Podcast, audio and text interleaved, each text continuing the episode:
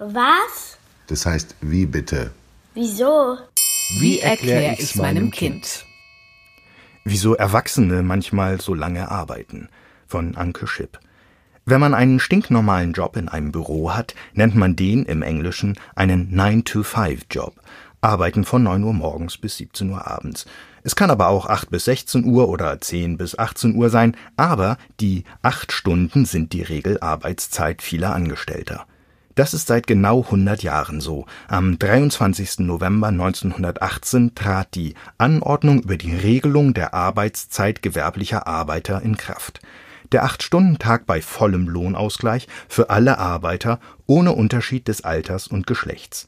Dafür gekämpft haben damals viele, unter anderem der walisische Unternehmer und Sozialreformer Robert Owen, der schon im 19. Jahrhundert für einen festen Rhythmus plädierte.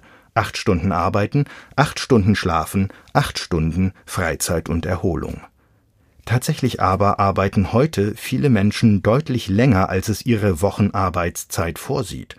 Überstunden sind in vielen Unternehmen keine Seltenheit, und manchmal kommt einer der beiden Eltern erst nach Hause, wenn die Kinder schon schlafen. Manche Angestellte können die Stunden, die sie länger gearbeitet haben, an anderen Tagen abziehen und früher nach Hause gehen. Oder sie lassen sich dafür Geld auszahlen.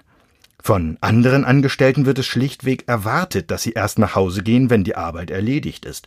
Und nicht selten ist es so, dass diese in den dafür vorgesehenen acht Stunden des Tages gar nicht erledigt werden kann. Manchmal aber gehört es auch zum guten Ton, wenn man besonders lange im Büro bleibt und man so den anderen demonstrieren kann, schau mal, wie viel ich arbeite. Auf Menschen, die 9 to 5 arbeiten, schauen sie dann verächtlich herab. Es gibt sogar Angestellte, die die ganze Nacht am Schreibtisch durcharbeiten. Das sind dann die All-Nighter.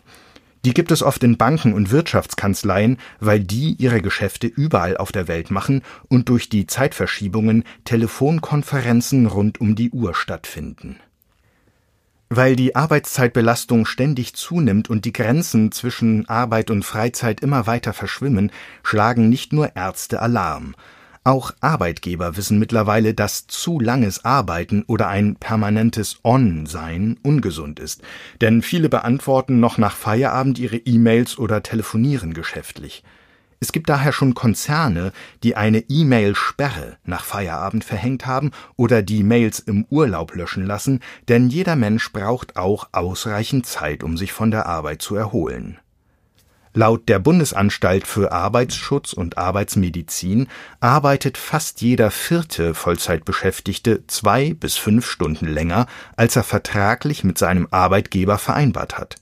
Das kann für jeden Einzelnen auch gesundheitliche Folgen haben